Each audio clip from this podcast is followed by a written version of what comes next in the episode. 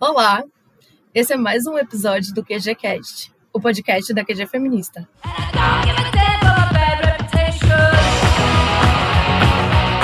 Bem-vindas! Eu sou Ludmila Rodrigues, sou colaboradora da QG há pouco mais de um ano. E dentro da QG eu principalmente traduzo, também sou a responsável pela revisão textual dos zines e eventualmente escrevo. É, eu tô aqui hoje com Fúria Raiz. Oi.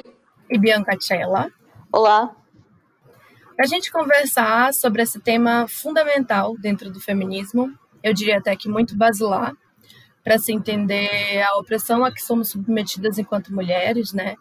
Que é a heterossexualidade compulsória. Mulheres, se apresentem aí. Oi, eu sou a Bianca Chella, sou colaboradora da QG também faz mais de um ano, mas eu traduzo e escrevo textos sobre feminismo radical e lesbianismo desde 2016. Eu sou Fúria Raiz, eu tô na QG tem alguns anos, eu estudo feminismo tem mais de 10 anos e de uns anos para cá eu passei a estudar muito feminismo lésbico. Bom, gente, é, como eu já falei aqui, o título do nosso episódio de hoje é heterossexualidade compulsória, né? Então, eu acho que a gente pode começar falando sobre por que, que nós, feministas, usamos heterossexualidade compulsória e não heteronormatividade. Por que, que esse termo, heteronormatividade, não faz sentido é, em se tratando de uma análise feminista? Bom, heteronormatividade é um termo utilizado pelo movimento LGBT. De acordo com ele, é, existiria uma, uma pressão genérica pra, a todo mundo para ser heterossexual. E isso seria motivado por uma moral conservadora. Então, é, ele é, é um termo bem genérico mesmo. O próprio nome fala sobre norma, né, um padrão, uma moral, e ele afetaria mulheres e homens da mesma forma. E aí, por conta dele, todo mundo que não se encaixasse nessa norma entraria no contexto de diversidade. Né? Você cria uma categoria de toda uma categoria de pessoas dissidentes dessa norma. A análise feminista vê o controle da sexualidade de forma muito mais complexa. É, esse controle não se dá por um motivo moral, ele se dá pela manutenção de um sistema, o que já faz ele, dele muito mais forte, muito mais complexo do que uma simples norma. Tanto por isso, ele afeta mulheres e homens de forma diferente. É, a forma pela qual o controle da sexualidade se dá, de acordo com o feminismo, se chama heterossexualidade compulsória. Então, é, antes da gente entrar no conceito, eu acho importante falar que esse termo foi cunhado pela Adrienne Rich, que é uma feminista lésbica norte-americana, e esse termo ele foi popularizado principalmente através do ensaio Heterossexualidade Compulsória e Existência Lésbica, que ela publicou em 1980. Agora que a gente tem essa base, né, podemos seguir em frente. O que exatamente é a heterossexualidade compulsória? Bom, a heterossexualidade compulsória é um regime político. E a gente diz que é um regime político porque ela é um conjunto de instituições Instituições são estruturas sociais consolidadas. Então, para dar um exemplo, a família é uma instituição do regime da heterossexualidade compulsória. Ela é uma estrutura social que está completamente consolidada na nossa sociedade. É, a finalidade desse regime político é garantir o acesso dos homens aos corpos e capacidades das mulheres. E esse acesso é mantido porque é por meio dele que as mulheres são exploradas. Para contextualizar, o, o patriarcado é o sistema de opressão e exploração das mulheres. E é principalmente por meio da heterossexualidade compulsória que esse acesso e, portanto, o sistema se mantém. Para puxar um gancho aqui, a Robin Morgan, em 1977, escreve um texto que chama Sobre Mulheres enquanto Povo Colonizado. O texto está na QG, a tradução é da Furiosa, vale muito a pena dar uma lida, é um texto super curto.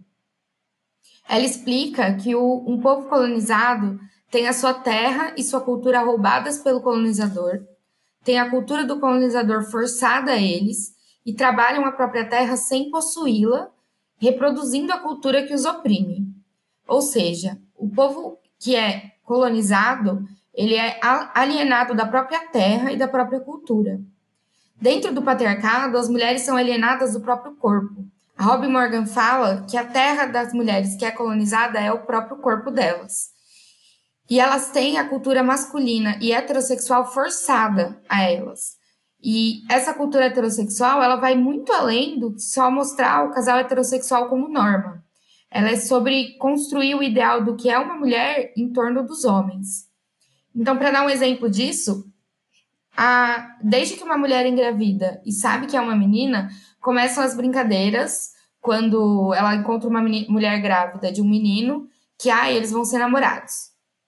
E aí é, essa menina nasce e ela vai crescendo e ela vai ouvindo, ah, quando você casar, quando você tiver filhos, como se esse fosse o destino predestinado dela. Ai, você não pode engordar porque você porque ser gorda é feio, não é atraente.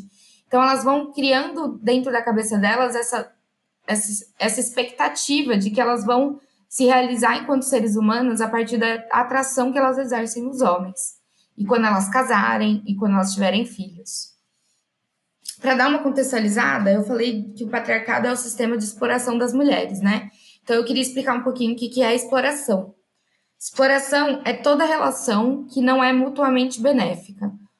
E ela se dá a partir do usufruto injusto dos bens ou da força de trabalho da, da pessoa explorada ou da classe explorada. No caso das mulheres, isso se dá de várias formas. Se dá de forma laboral, de forma emocional, de forma reprodutiva e de forma sexual. O, a exploração laboral das mulheres ela se dá a partir da divisão sexual do trabalho. Ou seja, homens trabalham fora, mulheres trabalham fora e trabalham em casa. E esse trabalho em casa é desde trabalho doméstico até o trabalho de cuidado das crianças, dos idosos e dos dependentes. E esse trabalho, ele não é pago, por isso que constitui uma exploração. A exploração emocional se dá pelo fato de que mulheres são ensinadas a cuidar, a maternar os homens e a desprender uma energia a eles que não é desprendida de volta. A exploração reprodutiva, ela se dá através da maternidade compulsória, que vai desde a proibição do aborto, o que obriga mulheres a engravidarem, até o cuidado das crianças. A QG tem um podcast sobre maternidade compulsória que também está muito bom e vale dar uma conferida. A exploração sexual se dá dentro e fora de casa. Vale citar que é a indústria do sexo, mas também ela se dá dentro de casa pelo fato de que as mulheres são ensinadas a negligenciar os próprios prazeres em favor do prazer sexual masculino, e os homens são, são ensinados a negligenciar o prazer das mulheres em favor do próprio prazer. Então, o que comanda ali a relação sexual e quando ela vai acontecer e como ela vai acontecer é a vontade masculina. Com tudo isso que eu falei bem por cima, só para dar uma resumida, a gente sabe que a família é o local principal onde toda essa exploração acontece. É dentro desse espaço privado que a mulher trabalha sem ser paga. E isso é visto como sua obrigação ou como algo que é natural da mulher. Eu acho que dá para aproveitar essa fala da Fúria para lembrar sobre como muitas mulheres são obrigadas a estar em relacionamentos com homens por uma questão financeira também. É, para terem pelo menos um teto e comida, né? Só para contextualizar aqui, a maioria dos mais pobres do mundo são mulheres, ok? Então, tendo isso em mente, a gente sabe que o mercado de trabalho não é simples para mulheres e que é muito complicado uma mulher conseguir ser completamente independente financeiramente. E por conta disso, muitas delas se submetem a relacionamentos com homens justamente pelo fato de não terem nenhuma renda ou uma renda que seja suficiente, né, para que elas consigam se sustentar sozinhas. É isso mesmo, Tchela. A gente sabe, por conta de tudo isso que a gente está falando agora, dá para ver muito bem que a heterossexualidade é muito mais que uma norma. Ela é um modo de vida, né? Um modo de vida que é forçado às mulheres. E esse modo de vida garante a docilidade das mulheres à própria opressão e à própria exploração, ou seja, aos seus opressores, que são os homens. É, Simone de Beauvoir fala isso, né? Se eu não me engano, é lá no, na introdução do volume 1 do Segundo Sexo, que ela fala que o laço que une as mulheres aos opressores delas não é comparável a nenhum outro existente nesse contexto. Tipo, grupo oprimido versus grupo opressor. Porque o opressor, no caso das mulheres, está na casa delas, nos amores delas, na vida delas, né? Faz parte da família delas. E a dominação patriarcal se beneficia mesmo disso, porque se dá pela via do afeto. As mulheres são dominadas pela via do afeto. Né? É isso mesmo, Lud. É, eu queria falar um pouquinho sobre como tudo isso é incutido nas mulheres, que é através da socialização, né? A socialização é um mecanismo do patriarcado que constrói a existência de mulheres e de homens no mundo. Ou seja, tudo que é colocado, toda expectativa e toda imposição que é colocada numa pessoa a partir do seu sexo faz parte da socialização. A gente chama como isso acontece para mulheres de feminilidade e como isso acontece para homens de masculinidade. A QG já tem um podcast sobre feminilidade que também está muito bom, mas eu vou falar bem por cima, só para a gente dar uma contextualizada.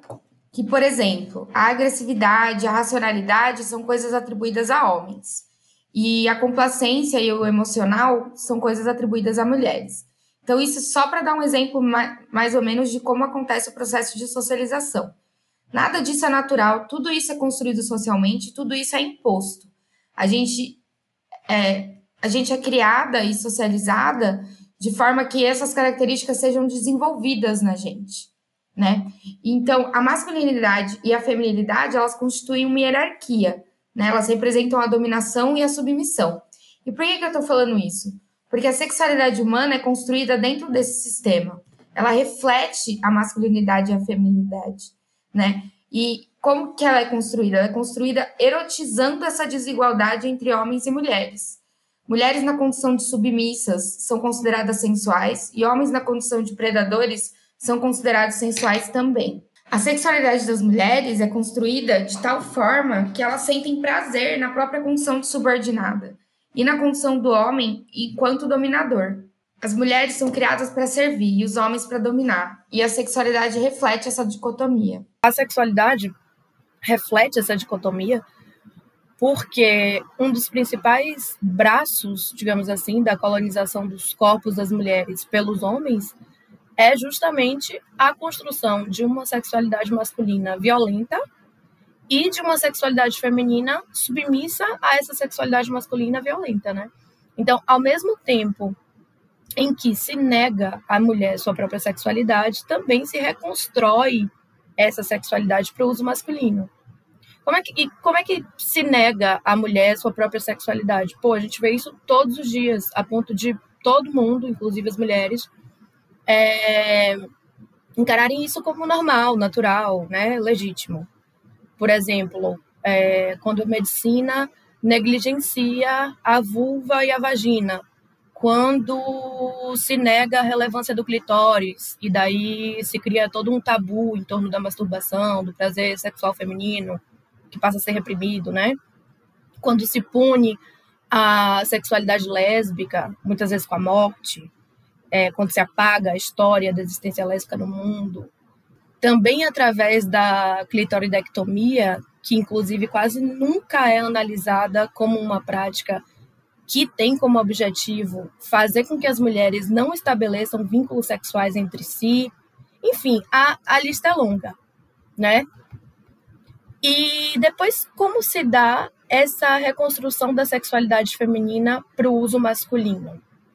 Também, lista longa, através da objetificação, da ponificação das mulheres, é, da ritualização da submissão por meio de apetrechos diversos, tidos como, sei lá, fundamentais para ser uma mulher de verdade, entre aspas, é, da complacência, da maternagem, porque as mulheres são ensinadas a ver o valor delas enquanto seres humanos no quanto de atração elas despertam aos olhares masculinos, né? A verdade é essa.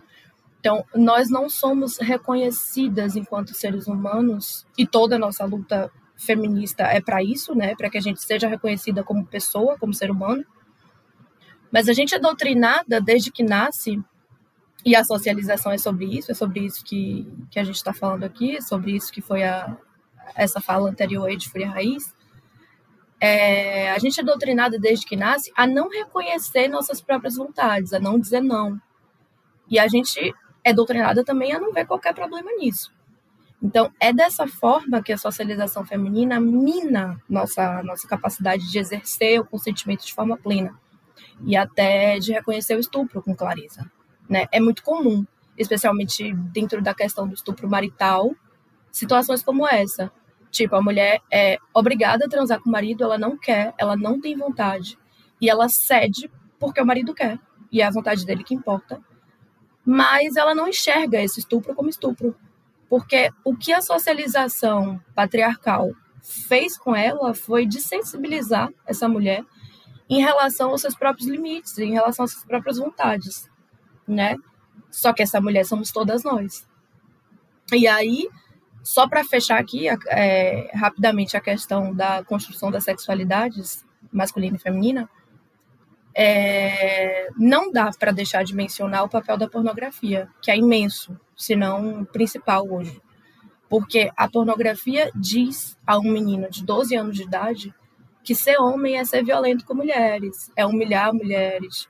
Assim como diz a meninas e a mulheres também, que ser mulher é gostar de ser humilhada, é gostar de ser violentada. Então ela molda essas sexualidades, né?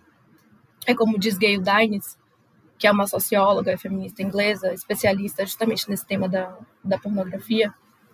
Ela diz que, da mesma forma que a indústria de alimentos molda a forma como a gente se alimenta, e a indústria da moda molda a forma como a gente se veste, a indústria do sexo evidentemente molda o comportamento humano, né? É isso mesmo, Ludi. Só para fechar o raciocínio sobre a heteronormatividade, é, ela é colocada como se fosse uma norma que serve à moral conservadora por essa não aceitação da diferença. Quando, na verdade, é a moral conservadora que está aí servindo ao sistema complexo da heterossexualidade compulsória, né? É por isso também que as feministas rejeitam o conceito de diversidade. Né? Existe uma frase muito famosa dita por lésbicas, aí pela, pela militância lésbica radical, que é não somos a diversidade, somos a resistência. É justamente por isso, nós estamos resistindo a um regime político, né? quando a gente se afirma lésbica. É, nesse contexto, tem uma diferença né, entre os gays e as lésbicas a heterossexualidade compulsória ela cultua o amor aos homens e despreza o amor às mulheres. E isso significa que, de certa forma, homens gays ainda se encaixam no dentro do esperado, no sentido de que nós vivemos em uma sociedade em que o homem é colocado num pedestal, enquanto as mulheres lésbicas elas fogem completamente do que foi forçado sobre elas que é justamente o que a Fúria falou anteriormente. É, é massa lembrar da Marilyn Fry agora. Ela fala que a homossexualidade masculina é o apogeu do vínculo masculino que forma a argamassa da supremacia masculina. É, é bem isso mesmo. E um exemplo dessa diferença é em como a homossexualidade passa a ser tratada como anomalia por influência do cristianismo. Antes disso, ela era aceita em algumas civilizações, mas somente relações gays, tá? Porque as relações lésbicas elas eram condenadas. E isso acontecia pelo fato de que a mulher não era vista como ser racional e social, mas sim como uma reprodutora. Ela era presa na esfera, na esfera materna e doméstica. E isso é algo que, convenhamos, ainda acontece, né? Mulheres ainda são vistas dessa forma eu fico pensando assim, que se, se você for parar para pensar, isso falando um pouco, né, do que você estava falando de é, diferença entre gays lésbicas e tal. É, se você for parar para pensar em mulheres lésbicas no contexto hoje, né, falando de hoje, saindo por aí, sei lá, com símbolos de vulva estampados nas camisas, em bottoms, que é uma coisa que a gente faz muito por aí. Eu, eu faço isso, inclusive eu é, faço escultura de vulva, né? Mesmo sem efetivamente a gente teorizar sobre isso, você consegue compreender que é completamente diferente de, de homens gays fazendo o mesmo com símbolos de pênis. Porque o falo é um símbolo de poder dentro de uma sociedade falocêntrica, enquanto a vulva em comparação ao pênis, por exemplo, sei lá, só começou a ser estudada pela medicina muito depois e ainda para atender a interesses contrários aos das mulheres, né? Enquanto tinha páginas e páginas dedicadas à genitália masculina nos manuais de anatomia, o clitóris, por exemplo, não tinha sido nem descoberto ainda. Então, é por aí, né? A gente não pode considerar gays e lésbicas como iguais no caminho dissidente, digamos assim, porque a realidade é que, como lésbicas, nós sofremos também misoginia. E eles, como gays, ainda são homens. Eles não deixam de gozar todos os privilégios que homens gozam, né?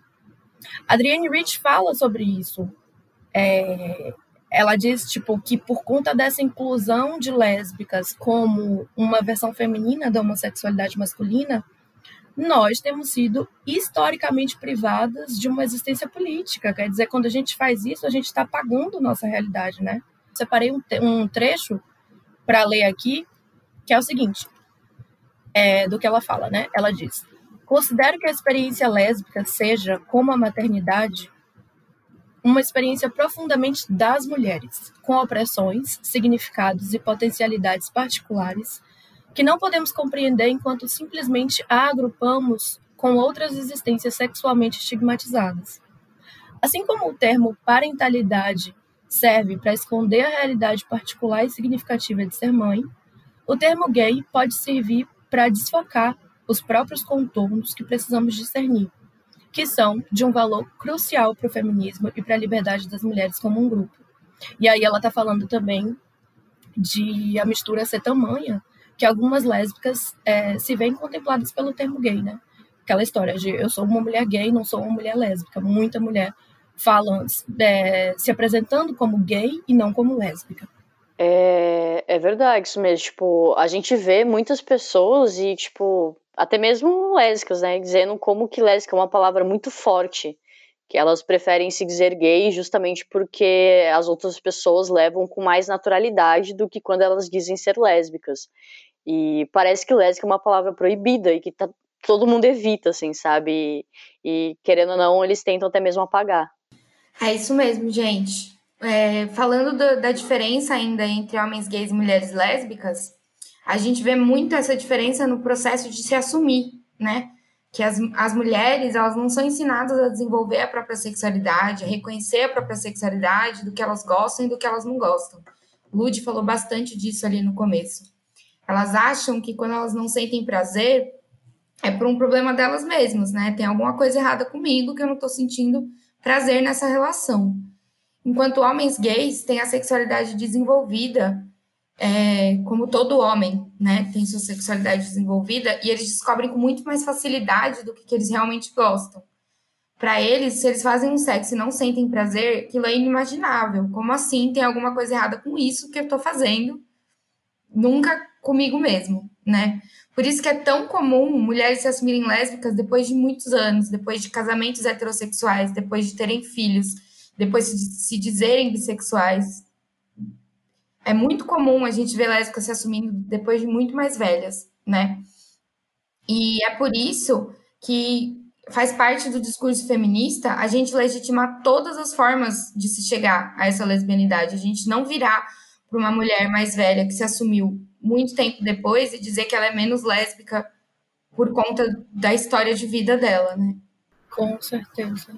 Com certeza. Eu acho muito importante a gente falar sobre isso aqui, porque existe todo aquele mito da lésbica estrelinha dourada, a lésbica pura, a lésbica raiz, né? Que seria a lésbica que nunca na vida se relacionou com homem. E isso termina fazendo com que mulheres lésbicas que se assumem mais tardiamente, que passam por esse processo de se relacionar com homens, tenham sua lesbianidade diminuída, né? É...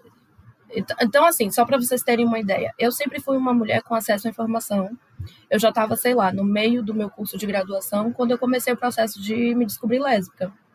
Sendo que antes disso, eu não me relacionava só com homens, eu sempre me relacionei com mulheres. Mas, é, quando começou a cair a ficha para mim de que, porra, talvez eu seja lésbica, eu achava que eu não podia ser. Que era, tipo, proibido. Porque existiam homens no meu passado. Então, olha o nível da coisa, né? É lógico que que a vivência da mulher lésbica que nunca ficou com homens precisa ser respeitada, porque ela também estava lá sofrendo lesbofobia na pele desde sempre. Mas não por isso a gente deve criar uma hierarquia entre as vivências, né?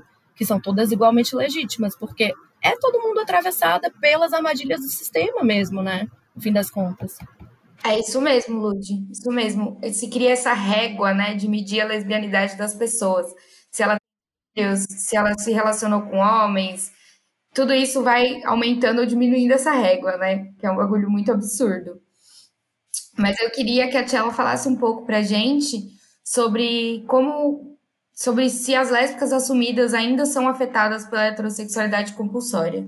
Então, com toda certeza, né? É, eu acho que existe ainda um pouquinho de dúvida nessa questão, que algumas mulheres elas acham que só porque elas são lésbicas assumidas, elas já não são mais afetadas, digamos assim, pela, pela heterossexualidade compulsória.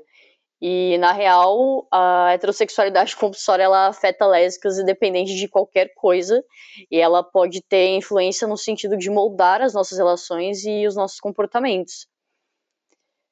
Uh, lésbicas desconformes tendem a ser moldadas de forma que assumam uma posição ou uma figura masculina na, na sociedade ou nos próprios relacionamentos. É, eu acho que eu posso começar dando um exemplo pessoal, até para não ficar parecendo que eu sou uma santa aqui. É, muitas lésbicas que não são femininas, elas costumam se envolver com muitas mulheres ao mesmo tempo. Aquela coisa bem de Shane, sabe? Então, é foda, gente. O meu passado, ele condena mais que a igreja. Esse tipo de coisa acontece com uma forma de reproduzir a figura do homem viril, digamos assim, que é uma imagem que a, a sociedade normalmente empurra para lésbicas desconformes. É, é como se isso fosse o esperado da gente, né? E o nosso valor fosse medido através disso. Agora, saindo do campo pessoal, né, e continuando com os exemplos, Existem muitas lésbicas com comportamentos violentos, principalmente com suas parceiras, mas não somente com elas, tá? É, esses comportamentos violentos eles podem se estender para outras esferas e se manifestar de maneiras diferentes. Sim, uma coisa que está diretamente ligada a isso é aquela velha questão, né? De lésbicas assumidas, muitas vezes desde sempre, sem nunca terem se relacionado com homens na vida, doando a maior parte de sua amizade, sua admiração a homens. É exatamente como os homens heterossexuais fazem. E as mulheres das vidas delas terminam ficando restritas a um campo mais sexual, menos humano, ainda que haja ali afeto, evidentemente. E isso é justamente a heterossexualidade compulsória atuando, né? Uh, eu acho que um outro exemplo também seriam os termos ativa e passiva, que infelizmente né, eles ainda não foram extintos da comunidade e, e se referem a, a, lésbicas que durante as relações sexuais estão em posição de dominância, né, que seria tipo a, a figura masculina, e de submissão, que seria a, a figura feminina. E muitas lésbicas que estão nessas posições, elas não aceitam serem tocadas durante a relação. Elas estão ali somente para fazer, enquanto em, contra, em contrapartida, é, muitas estão na posição de não aceitarem tomar o controle ou tocar na parceira. É, como se elas estivessem na relação apenas para estar tá recebendo. Isso é uma consequência né, de, de um certo espelhamento nas relações heterossexuais. É, as lésbicas que não são femininas, elas meio que querem evitar sentir que estão reproduzindo o papel da mulher e as femininas o papel do homem. E isso não é uma culpabilização, né? É importante a gente deixar claro que. Sim, é, é muito importante deixar bem claro que nós só estamos fazendo uma análise mesmo. É, gente, criticar a reprodução de heterossexualidade compulsória nas relações é muito sobre melhorar as nossas relações, inclusive com a gente mesma, né? Apontar que uma lésbica reproduz isso não quer dizer que ela é, nossa, uma pessoa horrível. É, faz parte de disputar a consciência feminista. É, a, a heterossexualidade compulsória, ela também afeta lésbicas de forma que sempre pressiona, né, para que voltemos para a heterossexualidade o, o desejo de aceitação por parte da família, amigos, trabalho e outros espaços é, fazem com que muitas mulheres voltem a se submeter a relacionamentos heterossexuais. A mídia também cumpre, né, um papel importante através de propagandas que influenciam as mulheres a, a buscarem serem desejadas. Então, mesmo que uma, uma mulher não tenha um, um interesse em homens, ela pode ser que ela ainda fique buscando uma aceitação, um desejo, assim, sabe, por, por parte deles. É, voltando um pouquinho na reprodução de heterossexualidade compulsória dentro de relações lésbicas, é, muitas teóricas do feminismo lésbico vão problematizar esses efeitos, né? A Sheila Jeffries fala disso, a Margarita Pisano fala disso, a Marilyn Fry fala disso. É, elas falam de coisas como sadomasoquismo lésbico, como pornografia lésbica, e principalmente reprodução de masculinidade e feminilidade nas relações, né? Em contrapartida a isso, o feminismo lésbico vai falar sobre erotizar a igualdade, em oposição à dominação e à submissão. Elas falam de valorizar o amor entre mulheres, de construí-lo abandonando qualquer comportamento proveniente da cultura heterossexuais, da cultura heterossexual. É, muitas mulheres acham que o que concerne ao âmbito pessoal não deve ser problematizado, né, gente? Só que a gente precisa reconhecer que o pessoal é político. Exatamente. A Carol Hennish já dizia que o pessoal é político, né? O patriarcado, ele atinge as pessoas tão fortemente justamente por, por causa disso, por ele perpassar as nossas relações pessoais, os nossos afetos, as nossas práticas sexuais.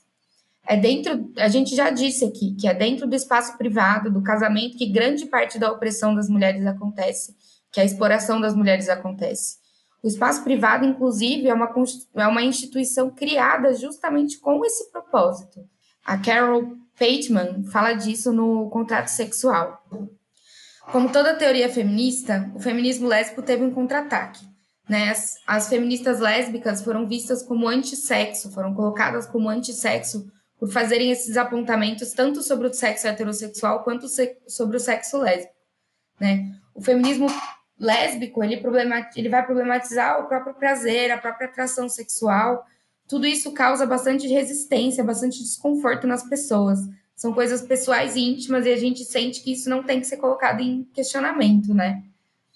Mas, mas a gente sabe que na verdade tem, a gente sabe que que a partir do momento que a heterossexualidade constrói a nossa sexualidade, a gente tem que colocar ela em questionamento, né? E, aí, em oposição ao feminismo lésbico, vai surgir, surgir a teoria queer, que hoje é a base do movimento LGBT. Né? O movimento LGBT acredita que qualquer coisa que te dê prazer não é passível de problematização. É como se o prazer fosse uma linha e a partir de lá a gente não politiza mais nada, né? O prazer sexual, no caso. E isso inviabiliza completamente a análise lésbica feminista de que as mulheres são ensinadas a erotizar a própria submissão.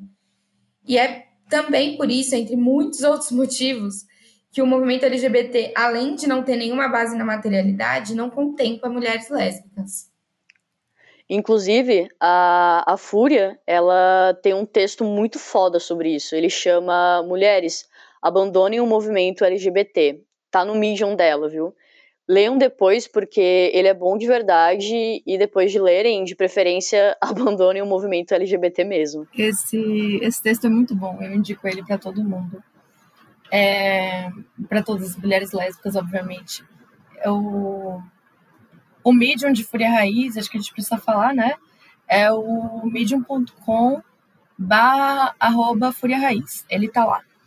Agora, Tchela, a gente sabe que existe por aí a concepção de que por quem a gente se atrai sexualmente, e isso em termos de sexo do indivíduo, né? É algo que provém de um inatismo. Quer dizer, gays são gays porque nasceram assim, lésbicas são lésbicas porque nasceram assim. Eu queria que você falasse um pouco disso, assim, por que, que essa concepção, em primeiro lugar, é falaciosa, depois, por que, que não se encaixa na teoria feminista e termina atrapalhando nossa luta, né, no fim das contas. Então, é, não é consenso, ok? Eu acho que tanto na sociedade, né, como na academia também. E a maioria dos estudos é tendenciosa no sentido de naturalizar a masculinidade e a feminilidade. Existe um livro da, da neurocientista Cordelia Fine chamado Desilusões de Gênero, em que ela faz uma análise de mais de 650 estudos revisados por pares. E ela conclui que a socialização é a responsável pela maioria das diferenças comportamentais entre os sexos.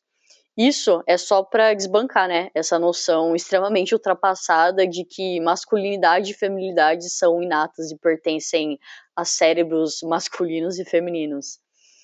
Mas no capítulo A Lésbica Essencial do livro Heresia Lésbica da Sheila Jeffreys, ela faz uma crítica ao determinismo biológico da sexualidade, explicando como os anos 60 e 70 foram décadas de construcionismo social, em que os teóricos se opunham a uns argumentos biológicos sobre inferioridade racial e papéis sexuais. A, a crença no, no inatismo da sexualidade veio, em maioria, de teóricos gays, com uma tentativa né, de conseguir uma aceitação através da lógica de que, já que a homossexualidade era biológica, então ela deveria ser tolerada, afinal, ela era algo incontrolável e imutável. Eu acho que é muito importante falar que em 1991 o Dr. Simon Levey, que eu não sei se eu estou pronunciando o nome corretamente, é, ele também era conhecido como um ativista gay, tá? Ele publicou um estudo que foi o que marcou, né, essa noção de que existia um embasamento científico para o inatismo da sexualidade. Ele estudava os cérebros de homens gays que morreram por conta da AIDS e de homens que diziam não serem gays e morreram pela mesma causa. ele descobriu que uma área minúscula do hipotálamo estava, em média, assim, duas vezes maior em homens heterossexuais em comparação com mulheres heterossexuais e, hom e homens gays. Ou seja, é a velha noção, né, de cérebro masculino e feminino.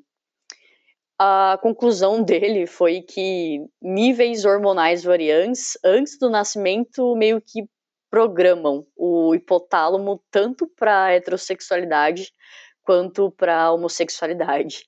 E obviamente essa crença ela não era, né, defendida pelas lésbicas feministas. Afinal, uma parcela muito grande das mulheres se descobria lésbica depois de serem esposas e mães e não tinham pensado em amar outra, outras mulheres durante um longo período de suas vidas. Então, uma explicação biológica não fazia sentido nenhum para a experiência dela, sabe? É, essa diferença, né, entre os gays que acreditavam na teoria biológica e as lésbicas feministas que, que eram contra isso, é, ficou evidente em uma campanha que aconteceu no Reino Unido foi contra o artigo 28 do Ato Governamental de 1988, só para dar uma base, assim, um contexto. É, vários gays famosos foram na televisão argumentar contra uma emenda que era sobre proibir uma certa promoção da homossexualidade, como se fosse tipo uma propaganda homossexual. E o argumento utilizado era que essa emenda não fazia sentido, né? Afinal, não existia a possibilidade de se promover a homossexualidade uma vez que ela é inata. E essa discordância, ela acabou levando ao recordativo da noção sexológica de que os homossexuais eles eram, eles eram divididos entre os invertidos e os pervertidos. Os invertidos eram os que mereciam empatia, afinal eles não conseguiam se controlar, não sofreram influência, e os pervertidos, bom, eles escolheram deliberadamente o caminho errado, então eles mereciam sofrer tudo de ruim. É, eu acho que por essa fala da Tchela fica muito evidente que a teoria da sexualidade inata é incompatível com o feminismo, né? Não dá para defender as duas coisas. Ou você defende que a heterossexualidade é compulsória, ou seja, como a gente falou mais cedo, que o patriarcado constrói nossa sexualidade, ou você defende que existe um gene gay. Os dois não tem muito como, né? É, eu acho que para dar uma resumida no que a gente falou até agora, né? A heterossexualidade ela é forçada às mulheres através de mecanismos sociais, políticos, psicológicos e financeiros. Né? Portanto, não tem muito como você confirmar a heterossexualidade e a ou a bissexualidade femininas. Não tem como você saber que numa sociedade livre do patriarcado e da heterossexualidade compulsória, essas mulheres ainda se atrairiam e se relacionariam com homens. Tanto por isso que o feminismo lésbico fala tanto sobre como é importante questionar a própria sexualidade. Né? Foi daí que surgiu a frase toda mulher pode ser uma lésbica. Porque toda mulher carrega o potencial para a lesbianidade. Então, partindo de tudo isso, a gente sabe que a existência lésbica ela é automaticamente e mesmo que inconscientemente uma resistência a um regime. Ela é uma resistência a um regime político da heterossexualidade. Logo, ela passa de ser apenas uma identidade para ser uma prática política. Mesmo que isso seja inconsciente, mesmo que isso seja. É, mesmo quando a gente está falando da lesbianidade de uma mulher que nunca ouviu falar de feminismo, essa mulher está resistindo a um regime político. Então, ela está fazendo uma prática política. E isso não quer dizer que a lesbianidade é sobre negar, sobre simplesmente sobre negar o acesso dos corpos, aos corpos masculinos. Não é que a lesbianidade seja sobre homens, muito pelo contrário. A lesbianidade e o lesbianismo são sobre amor entre mulheres. E o amor entre mulheres é o que tem a força de destruir o patriarcado. É por conta disso, de lesbianidade ser uma prática política, que as feministas lésbicas criaram o termo lesbianismo. E aí é bom deixar claro que o termo homossexualismo foi criado pela psiquiatria e foi criado para denotar doença, porque o sufixo ismo fala também sobre doença. O termo lesbianismo, em oposição a isso, foi criado pelas feministas lésbicas, e porque o sufixo ismo também remete à prática política ou ideologia. Assim como a gente vê em socialismo, como a gente vê em feminismo, por exemplo. Então é por isso que as feministas usam o termo lesbianismo. Essa é uma dúvida que a gente vê bastante, né? E para a gente começar a arrematar todo esse raciocínio, eu queria falar um pouco sobre contínuo lésbico, que é outro conceito da Rich, que é a nossa grande referência hoje no QGCast, né? É, a gente falou bastante sobre como a heterossexualidade compulsória afeta mulheres, sobre como ela oprime mulheres. E a gente, eu queria falar um pouquinho sobre como a gente resiste a esse sistema, né? A Rich fala de contínuo lésbico, denominando uma rede, uma teia de amor entre mulheres, de relações intensas entre mulheres, que não sejam necessariamente sexuais. Ela fala também de amor mãe-filha, de amor entre irmãs, entre amigas, o que for. Ela fala que todas essas relações intensas dedicadas entre mulheres, dedicando energias entre mulheres, é, formam uma rede, um contínuo, né? E que esse nesse contínuo está a chave para a gente criar uma nova cultura, uma nova forma de pensamento, né? Que não seja o pensamento patriarcal. É, sobre criação de novo pensamento, a Margarita Pisano também fala disso, a Andrea Franulik também fala disso, as feministas radicais da diferença falam, a Audre Lorde fala disso, elas falam o tempo inteiro sobre isso, sobre você tirar as lentes do patriarcado e enxergar o mundo de outra forma e a partir disso criar uma nova cultura. E como para isso acontecer, a gente tem que se basear na união e no amor entre mulheres. Fazendo gancho com a Robin Morgan, que eu falei mais cedo, a primeira coisa que o povo colonizado tem que reivindicar é a própria terra. No caso das mulheres, é o próprio corpo. Mulheres, chegamos ao fim de mais um QGCast. Espero que ouvir a gente tenha sido tão massa quanto conversar foi aqui para nós. Agradeço demais a companhia de todas vocês, tanto de Fúria Raiz, de Tchela, quanto de todas as mulheres que passaram essa última hora aqui com a gente. E eu queria propor que a gente finalizasse esse encontro deixando umas dicas de leitura para quem quiser se aprofundar no tema de hoje, pode ser? Pode ser. É, eu vou começar indicando um artigo que a gente já mencionou aqui, que foi basicamente é, a nossa referência de hoje mesmo, né? Que é o Heterossexualidade Compulsória e Existência Lésbica, de Adrienne Rich. Tem o PDF bem fácil por aí, só jogar no Google.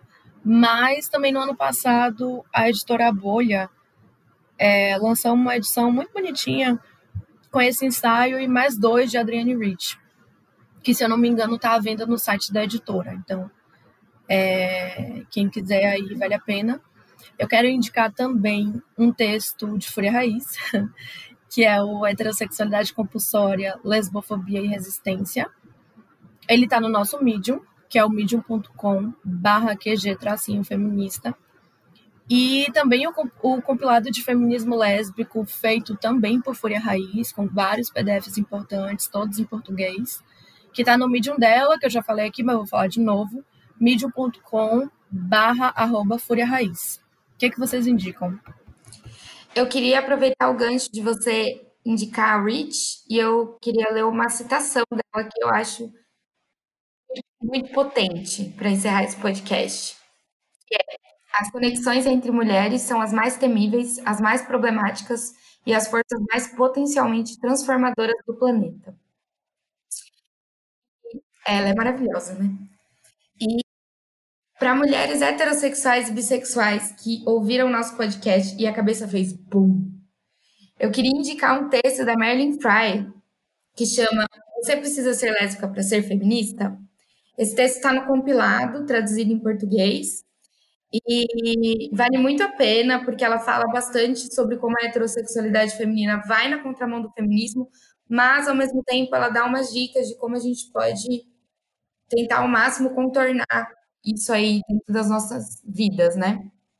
E, mas, principalmente, o que eu queria dizer para mulheres heterossexuais e bissexuais é que questionem a, pró a própria sexualidade, como já dizia o feminismo lésbico. Eu acho bacana indicar o documentário A Vovozinha que Gosta de Outra Vovozinha. Não tem como, né, meu? Esse título é muito fofo. É... Ele foi disponibilizado pela TV Brasil, tá no YouTube. E é um documentário que fala bastante de mulheres lésbicas de mais idade e que se assumiram bem depois. É... Tem também um outro documentário chamado Eu Resisto, que tá no YouTube também e são algumas mulheres lésbicas contando a experiência delas no quesito de se entenderem, né? E se assumirem.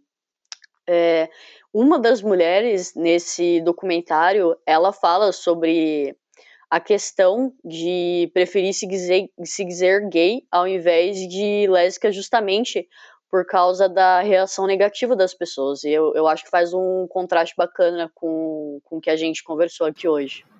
Gente, mais uma vez, obrigada.